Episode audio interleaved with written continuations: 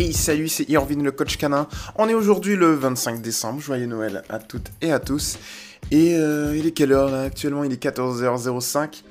Et bien évidemment, on a un nouveau podcast. C'est pour ça que, eh bien, que je suis là et que toi qui m'écoutes, tu es là à l'heure actuelle que toute la communauté des poilus, toute la communauté tout pour lui, enfin tous les auditeurs, tous nos chers auditeurs, ben, vous êtes là à nous écouter. Alors, du coup, moi, je vais rentrer direct dans le vif du sujet. Déjà, je remercie Marie pour avoir posé sa question. Alors, je sais pas quelle question encore, quelle requête elle va me demander. Euh, par contre, comme je le dis souvent, ce que je fais, c'est que je lis en live, en même temps que vous, et je découvre en même temps que vous les publications, donc je ne sais pas de quoi ça parle. Donc on va le lire en même temps et on va voir si je suis dans la capacité de répondre. Est-ce que je peux répondre de manière précise à la question de Marie? Alors, ou aux questions de Marie. Il est possible qu'il y en ait plusieurs. On verra. Alors, du coup, c'est parti. Bonjour, bon Noël à tous. Bon Noël à toi aussi, Marie. Merci à toi. J'ai un coqueur de 16 mois, qui est un gros, qui est un gros, pardon, qui est un gros calinou. La plupart du temps, un amour. Il fait la fête à tous les humains et ses congénères, mais il y a un mais. À quatre reprises, il a aboyé méchamment cet été, lors de notre absence sur deux amis de ma belle-mère qui le gardaient à la maison, puis une fois chez le veto lors d'une visite. Je précise, pas de douleur, et monsieur est très à l'aise, il se paye même le droit de faire la fête à, la veto. Il s'accroupit pour lui rendre son câlin, et là, une dame entre, et sans raison apparente, lui aboie pas gentil dessus. Je dis bien sans raison car il ne l'a jamais vu. D'autres personnes sont entrées, pourquoi elle?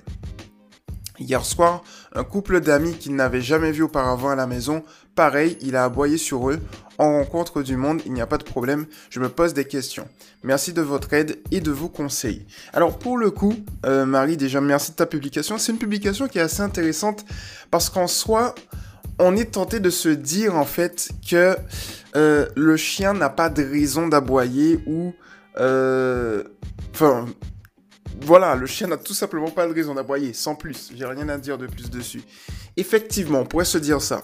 Après, la question à se poser, c'est... Euh, alors... Elios. Elios, Elios, Elios. Je vais voir si dans ton historique, euh, tu as dit si Elios avait un passé ou pas. Parce que je sais... Véritablement, je sais plus il y a tellement de publications, je me rappelle plus à quel moment tu l'as eu. On va voir du coup, je vais remonter l'ensemble des discussions, Marie. Alors là, je suis au 25 septembre. Oh là là, elle poste, elle poste. Donc du coup, je trouve pas de suite. Ah, 11 août. Ok, on est là. Je remonte, je remonte, je remonte. Ok. Alors, j'ai ta première publication, Marie, qui date du 30 juin. Alors, alors l'époque où il se prenait pour un coton-tige. euh, alors, alors, alors, alors, tac, tac, tac, tac, tac. Euh, alors pour le coup, j'ai pas, pas la ref. Je trouve pas la référence. Mince, je trouve pas la référence. Bon, c'est pas grave. Euh, en tout cas, je crois pas qu'Elios ait un passé. Non, je crois pas. Je me rappelle plus. Vraiment plus, je me rappelle plus à quel âge tu l'as eu. En tout cas, dans le cas où il a eu un passé, ce qui peut se passer, prenons l'exemple, hein, dans le cas, même s'il n'en il en a pas eu un, dans le cas où il en a, a eu un passé, ce qui peut se passer en fait, c'est que, sans, mauvais jeu de mots, ce qui peut se passer dans le cas où il y a un passé, c'est que en fait, il est possible que les nouvelles personnes qu'il ait rencontrées, le couple d'amis qu'il a rencontré, ou tout simplement, euh, je sais plus, la vétérinaire, tu m'as dit, euh, ou, la, ou ta belle-mère, en fait, il est possible qu'ils aient sur eux quelque chose qui est activé tout simplement en Helios, une peur au point de générer de l'agressivité. Voilà, j'allais dire de l'agression, de l'agressivité. Pourquoi?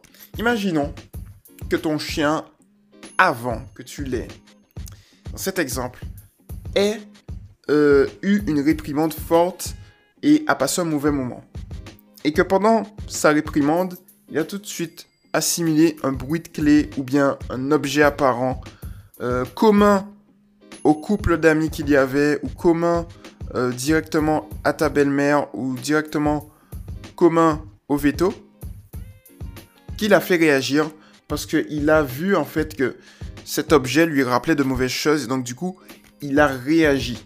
Voilà, il a fait une réaction à quelque chose au lieu d'avoir une création positive.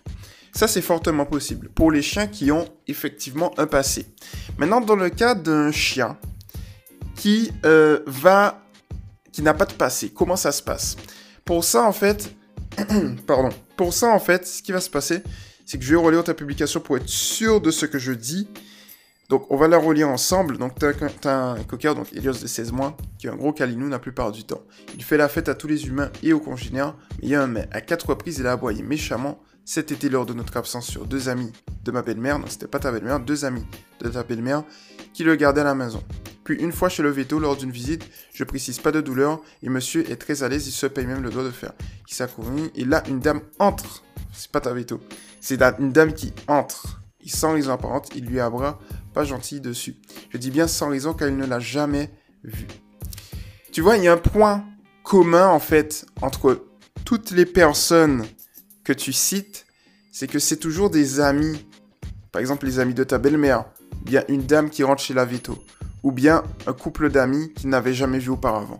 En fait, j'ai l'impression. Alors, je dis, je dis ça, c'est pas, c'est pas pour être méchant. Hein. C'est véritablement pas pour être méchant.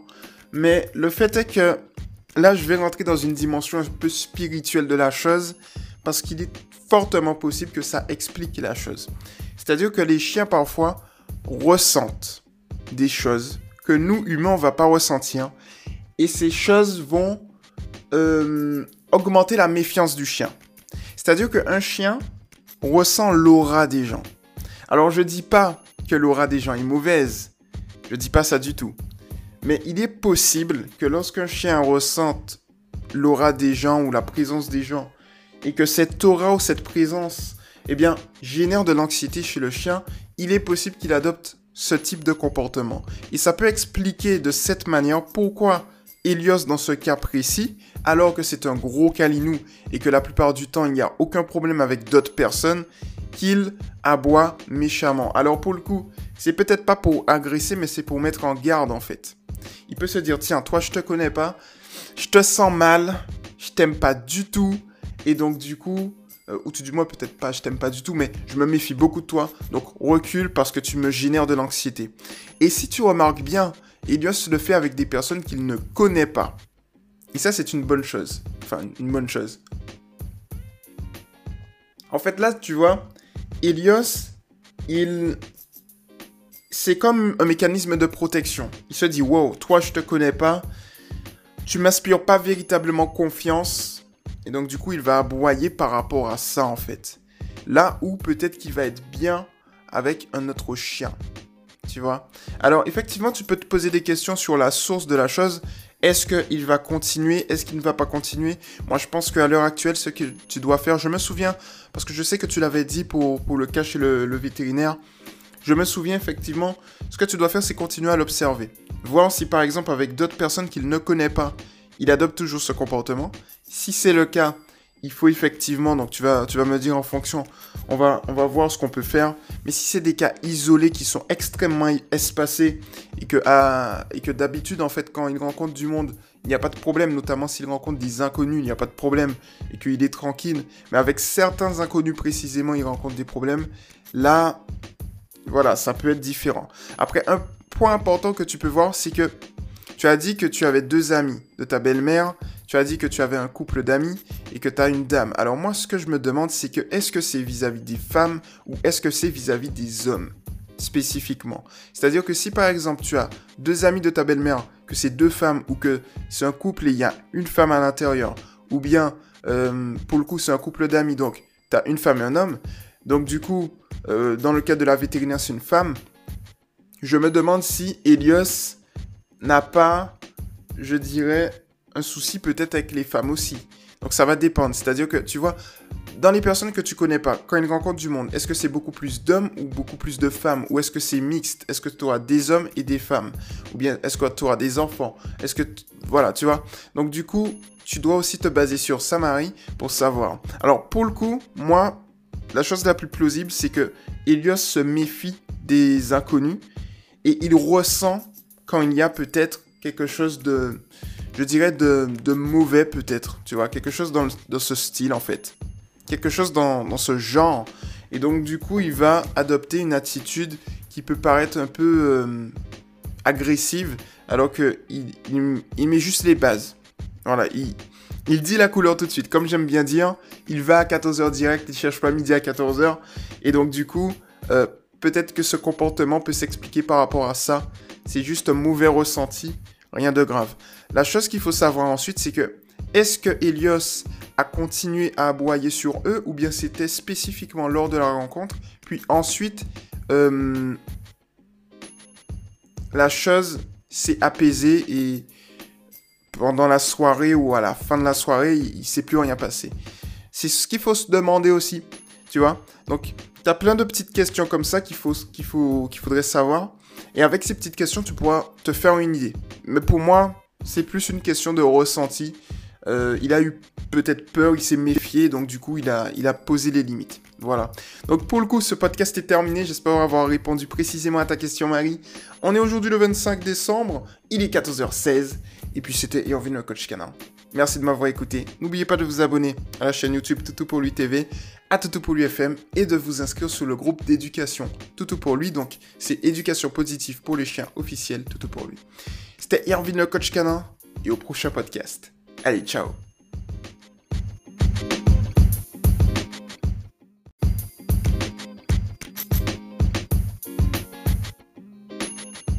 Hey yo, salut, c'est Irvin, le coach canin. Il y a un point important que j'ai oublié pour toi, Marie, aussi. Euh, que je viens de penser, en fait. J'ai coupé le podcast et puis je réfléchissais, tu vois, et je me suis dit, faut que je le dise aussi. C'est-à-dire, c'est un point beaucoup trop important, en fait. Alors, tu vois, pour le coup, pendant que je réfléchissais. Oula, 1, 2, 3. Pendant que je réfléchissais, en fait, je me suis dit que les moments où Helios aboie méchamment, entre guillemets, c'est des moments toujours isolés, mais des moments qui sont, je dirais, euh, spéciaux, tu vois. Je t'explique pourquoi. Chez le vétérinaire, chez ta belle-mère, ou bien chez toi, mais lorsqu'il y a beaucoup de monde.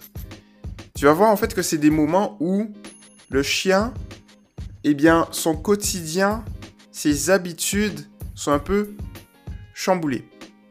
Je t'explique. Chez ta belle-mère, qui le gardait à la maison, peut-être qu'il ne te voyait pas à ce moment-là, tu vois. Euh, ouais, lors de ton absence. Donc tu n'y étais pas en fait. Donc, étant donné que tu es la référente affective de Ilios, ce qui se passe, tu vois, Marie, c'est que il va être un peu perdu.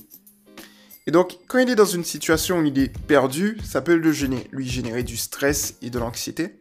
Et donc, du coup, il est possible qu'il soit beaucoup plus alerte et méfiant. Donc ça va amplifier en fait son comportement de stress et de peur. Chez le vétérinaire, euh, bien qu'il soit à l'aise, c'est pas chez toi. C'est-à-dire que il sera aussi tout aussi alerte parce qu'il n'est pas dans un environnement qu'il maîtrise. Et donc du coup, comme c'est pas un environnement, quand je dis maîtrise, c'est-à-dire un environnement où il est véritablement en comment dire, dans son confort en fait, tu vois. Euh, en paix, tu vois. Donc du coup, il sera beaucoup plus alerte aussi. Et de l'autre côté, euh, là peut-être hier soir, ce qui s'est passé, c'est que comme il y avait des invités qui n'est peut-être pas habitués euh, à avoir et côtoyer beaucoup beaucoup d'invités dans la maison, il est donc possible qu'il ait adopté, je dirais, un comportement de méfiance. Voilà, c'est par rapport à ça en fait, tu vois. Donc c'était ça que j'avais à te dire en plus du podcast, donc du coup qui va venir après le podcast après. C'est pas grave, mais en tout cas, euh, je pense que c'est dans ces eaux-là en fait. Je pense que c'est des cas isolés, mais justifiés par le fait que ce sont des situations, je dirais, exceptionnelles où il est beaucoup plus alerte et beaucoup plus méfiant, et donc il peut adopter un comportement, euh, ce type de comportement. Après, si tu as des, tu vois par exemple, et ça peut expliquer aussi fortement pourquoi lorsqu'il rencontre du monde dans des moments de promenade, dans des zones qu'il connaît avec toi, eh bien il va pas adopter ce comportement parce qu'il n'aura pas besoin, il n'aura pas la nécessité, parce qu'il ne sera pas alerte en fait. Il sera en confiance. Donc c'est possible que ce soit ça aussi. Voilà ce que j'avais à dire en complément du podcast. Voilà, c'était Yorvin le coach canin. Et puis je te remercie Marie, j'espère que j'ai répondu à ta question. Allez, ciao. Vraiment ciao cette fois-ci. Allez, salut